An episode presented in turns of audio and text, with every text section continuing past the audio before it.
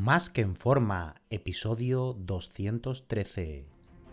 Bienvenidos a Más que en forma con Antonio Yuste, el programa donde conseguirás transformar tu físico y rendimiento para ser tu mejor versión con la ayuda de personas extraordinarias que ya lo han conseguido.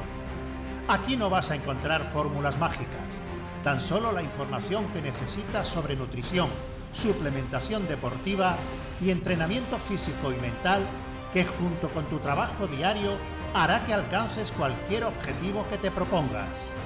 Este programa es para soñadores que buscan un mejor físico, para comprometidos a trabajar para conseguirlo, para los que no saben por dónde empezar y para los que llevan tiempo estancados en resultados.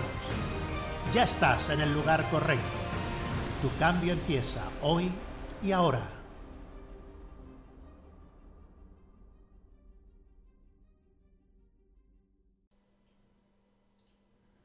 Muy buenas y bienvenido a un nuevo programa. Recuerda que he abierto plazas para que puedas ser tu entrenador y dietista y trabajar uno a uno de la mano online para diseñarte tu dieta, entreno y llevarte el seguimiento diario para que consigas tu objetivo físico y de rendimiento de la forma más rápida, segura y sostenible posible. Así que si te interesa que trabajemos juntos, reserva tu cita por teléfono conmigo en antonioyuste.com barra ayúdame antonio.antonioyuste.com barra ayúdame, ayúdame sin tilde. Cuando vamos a empezar a entrenar, o llevamos un tiempo, nos podemos hacer la pregunta de si tenemos buena genética. Y lo malo es que la genética es lo que nos marcará el techo de hasta dónde podemos llegar. Al menos de forma natural, sin utilizar fármacos, pues que alteren lo que nos ha dado la naturaleza y, poder trucarnos para pasar de ser un Seat Panda en el peor de los casos a un Ferrari. Y por mucho que nos duela y lo queramos aceptar, si no has sido agraciado con una buena genética, el que tenga una buena genética mm, haciendo todo peor que tú va a llegar mucho más lejos antes y su techo va a estar mucho más lejos que el tuyo. Y si encima lo hace todo bien, nunca vas a poder estar como esa persona a nivel de desarrollo de masa muscular y fuerza. Y esto no se puede compensar con trabajo bien hecho y paciencia. Con eso llegarás lo más lejos que te permita tu genética, pero no más. Por eso las películas a mí de Rocky, superación y todas estas cosas, a mí me encanta en cuanto al plano físico, ¿vale? No hablamos del plano que no sea en cuanto a rendimiento y, desarrollo, ¿no? Pero en este caso eh, no se puede compensar con, trabajo ni por hacer muy bien las cosas y, echarle más tiempo y que pasen más años.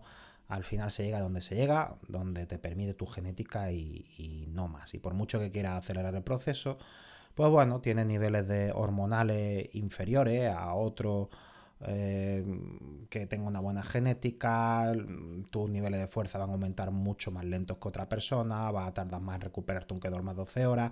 En fin, es que no, no te puedes comparar por mucho que, quieras y va a avanzar mucho más lento y el techo va a estar mucho más bajo y no se compensa con, trabajo. Esta es la cruda realidad y es así. Por eso, al final, eh, para hacerte fitness profesional o culturista profesional, mm, se tiene que tener una buena eh, genética, parte de estructura, como ahora hablaremos, ¿no? Pero bueno, hay algo que mm, es bueno y tienes que tener en cuenta. El perder grasa, mm, por muy de metabolismo lento que seas, y que las hormonas jueguen en tu contra, tendrás que restringir más las calorías y hacer más cardio que otra persona con buena genética, pero ahí sí puedes llegar y mantenerte en el mismo punto si te sacrificas más. A lo mejor una persona para estar un 9% de grasa puede estar comiendo donuts y tú, pues bueno, no puedes tocar ni un carbohidrato, ¿no? Y con una dieta de 2.300 calorías o incluso menos, ¿no? Por lo que el tema de la grasa no va a ser un obstáculo, aunque te engorde hasta el agua, como me pasa a mí, ¿no? Que yo al final o hago una dieta cetogénica o, no bajo el nivel de grasa como a mí me gusta, ¿no? Incluso haciendo cardio. El ganar masa muscular es donde va a estar tu techo respecto a los demás y a ti mismo, pero tienes que tener en cuenta que no todo es músculo, no solo importa la cantidad de músculo que tenga.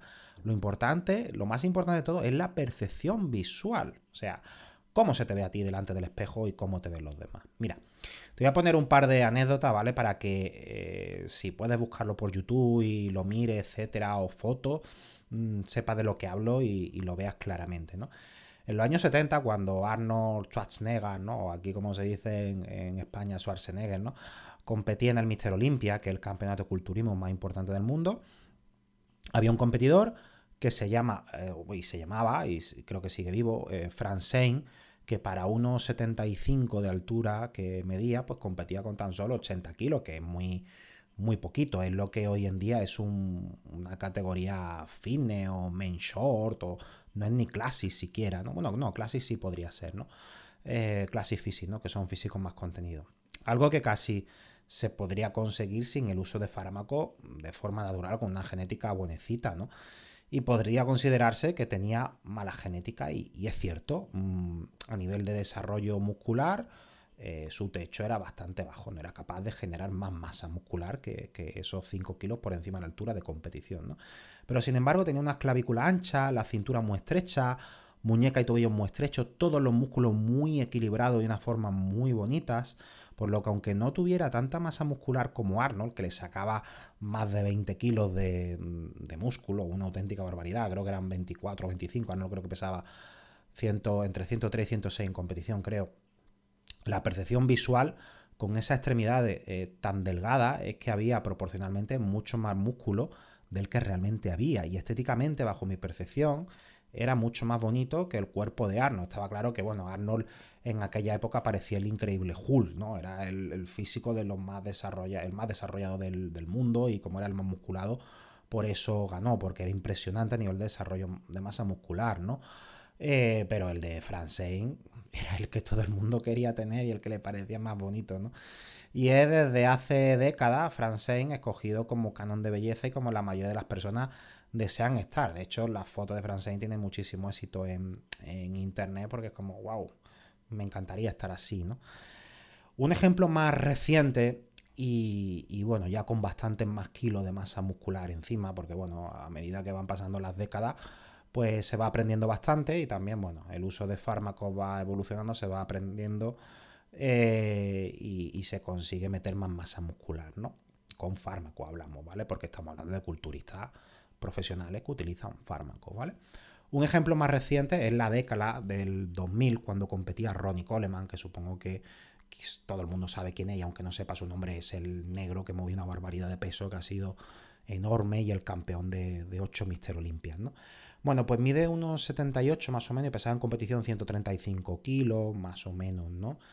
y quedó, el segundo que quedó con Ronnie Coleman, que estaban ahí, ahí, y estuvo a punto de ganarle, fue Flex Wheeler, que con una altura similar, no sé, creo que Flex Wheeler medía unos 75, cosas así, y, mide, ¿no? Porque sigue, sigue vivo. Eh, pesaba en competición unos 95 kilos, porque en el pesaje daba unos 98 kilos, pero había uno o dos días de margen, no sé cuánto había, si 24 horas, 48 eh, y no estaba tan apretado y, eso, ese agua que se termina de, quitar, ¿no? Del músculo y todo, 2-3 kilos perdía seguro. O sea que tenía que estar en unos 95 kilos en competición y daba unos 97-98 en el pesaje. O sea, esos son unos 40 kilos de diferencia con una altura similar, vaya, 2-3 centímetros de diferencia como mucho, ¿no? Sin embargo, en el escenario, como tenía una extremidad tan delgada y tan finita y unas clavículas muy anchas, no había apenas diferencia visual y parecían que tenían la misma cantidad de músculo, a pesar de que había 40 kilazos de diferencia. Porque la estructura ósea, o sea, los huesos de Ronnie Coleman pesarían una barbaridad. Dio 15 kilos, pesaban esos huesos más que Flex Wheeler. Y aparte, pues las extremidades de Coleman, la cintura, las muñecas, los tobillos eran bastante más anchos que los de Flex Wheeler, que parecía un, un muñequito dibujado, ¿no? Por lo que aunque no tenga una buena genética, si tiene una buena estructura ósea y unas buenas proporciones, puedes tener un cuerpo que te encanta el espejo y todo el mundo desee por encima de alguien que tenga mucha más masa muscular que tú. Si otra persona puede añadir 20 kilos más de músculo que tú, pero tiene una cintura ancha y una muñeca y, tobillo que parecen barriletes, pues no va a ser bonito estéticamente. Fíjate que la mayoría de los físicos, Lazar Angelov, eh, Sergi Constant. Bueno, Sergi Constant está ahora ya muy, muy musculado, ¿no? Pero eh, hace unos años que era más eh, más, más fitness, ¿no? Ahora ya es, está por encima de, un classic, ¿no? Creo, en cuanto a desarrollo de masa muscular. pero casi todo el mundo quería estar como Sergi Constant, ¿no? Y, bueno, y otros, ¿no? Entonces son físicos, lógicamente eh, utilizan, utilizan fármacos, se ve, pero eh, no, tienen un desarrollo muscular comparado con estos monstruos genéticos, ¿no? Y, bueno, y, el de Francine a día de hoy se puede conseguir mm, la mayoría de las personas con trabajo y con los años de forma natural o si no quedarse cerca, ¿no? El peor de los escenarios es que tengas poca capacidad de meter músculo por la limitación de tu genética y tengas hombros estrechos y cintura ancha. Aquí puedes intentar desarrollar los deltoides laterales para dar sensación de amplitud y que la cintura parezca más pequeña, trabajar los dorsal y cuádriceps para hacer esa forma en pero tienes que saber las limitaciones que tiene, que bueno, que tu estructura no es bonita y si encima tienes limitaciones en cuanto a desarrollo de, masa muscular, pues bueno, tienes que intentar hacer lo que puedas para mejorar, pero saber, bueno, que, que, te ha tocado eso, ¿vale? Luego, cuando alguien ya lleva unos meses entrenando, se ve perfectamente quién tiene buena genética y, y quién no. Incluso aunque no coma bien, una persona que, se alimente con lo primero que pille, si tiene buena genética y entrena duro, va a progresar, por lo menos los primeros años, ¿vale? Lógicamente, con una dieta bien estructurada, progresaría más y mucho más, ¿vale? El que tiene buena genética va a progresar rápidamente en fuerza y va subiendo kilos en la báscula cada par de meses y sus medidas corporales van aumentando de masa muscular eh, rápidamente. Para que hagáis una idea, yo me considero que tengo una genética media tirando a malilla y, bueno, yo apunté con 13 años al gimnasio. De brazo creo que tendría 34, 30, 34 centímetros, cosas así. Y yo cada mes añadía de medio centímetro a un centímetro de brazo. Y con 20 años, pues ya tenía 45 centímetros de, brazo. Por supuesto, sin utilizar eh, ningún fármaco. Tras, tras 7 años de, de entrenamiento, ¿no? O sea, estamos hablando de, meter 11 centímetros de brazo, ¿no? Y al principio, los primeros meses, iba metiendo medio centímetro, incluso algún mes un centímetro de brazo, lo cual es una, una barbaridad. También se puede tener buena genética en desarrollar eh, unos músculos y otros no, ¿no? Esto, bueno, podemos entrar en debate que depende mucho de, de, si aíslas bien el ejercicio, de si lo entrenas duro, el que te gusta y se desarrolla bien y el que no lo dejas de lado. Entonces, claro, Aquí pueden entrar muchos factores, ¿no? Pero sí que puede pasar que le des prioridad, lo entrenes duro, intenta aislarlo y aún así que no respondan, ¿no?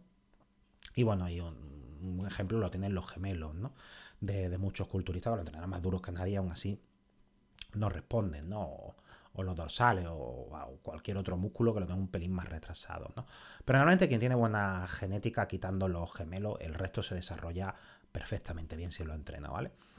Quien en los dos primeros años le cuesta progresar en fuerza y apenas sube la báscula, está claro que es una falta de genética, siempre y cuando no esté infraalimentado y a pesar de subir calorías no gana músculo ni fuerza y solo lo acumula en forma de grasa. O sea, si tú no subes de, peso corporal en cuanto a masa muscular, estás estancado, subes un poquito caloría y lo único que haces es ganar grasa, pues bueno, tu genética es malilla, que no significa que pueda subir limpio y, ya está, ¿vale? O sea, lo normal es ganar algo de grasa, pero también meter algo de músculo. Si ganas grasa y no metes nada de músculo, a eso es a lo que me refiero, ¿vale?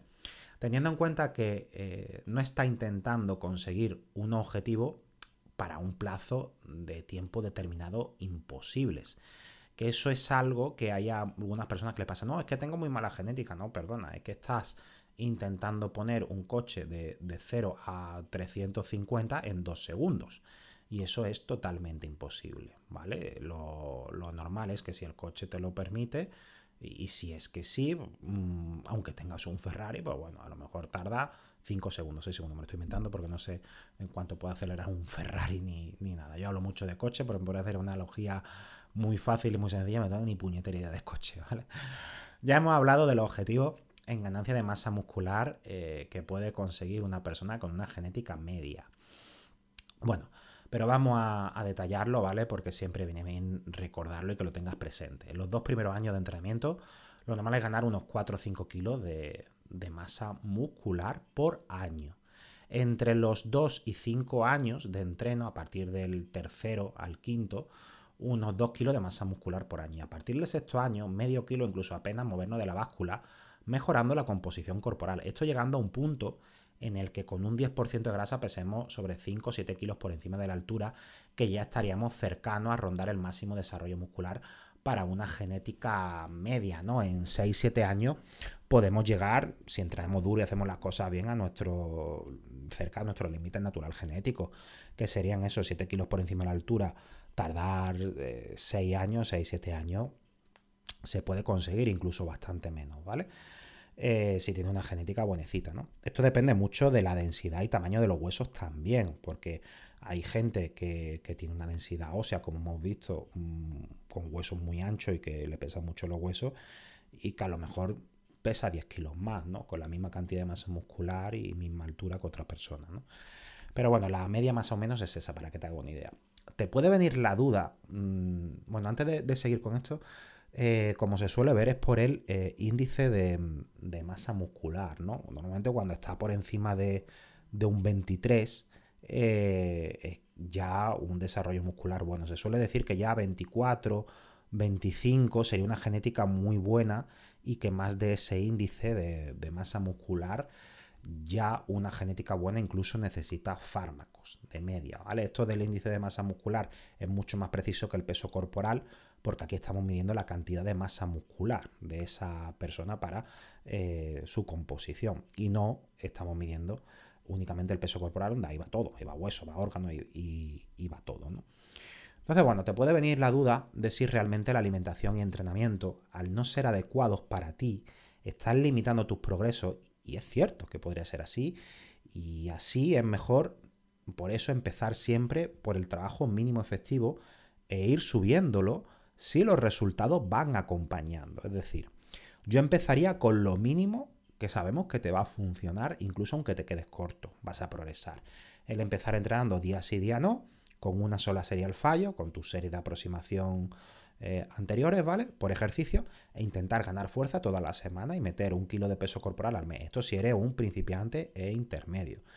Eh, esto significa mm, que la cosa va bien. Si estás por encima de eso y tus resultados no acompañan, pues prueba a bajar esa frecuencia e intensidad de entreno e incrementar la recuperación por si ese fuese el problema. Bueno, espero que ahora tengas más claro en dónde estás y qué puedes hacer y sobre todo que no solo importan los kilos de músculo y el peso corporal en la báscula, sino cómo te veas en el espejo. Y si te das cuenta que no eres un Ferrari, eh, mejorar con el coche que te ha tocado sin frustrarte ni intentar imitar lo que hacen los Ferrari. Un fuerte abrazo y te espero en el próximo programa.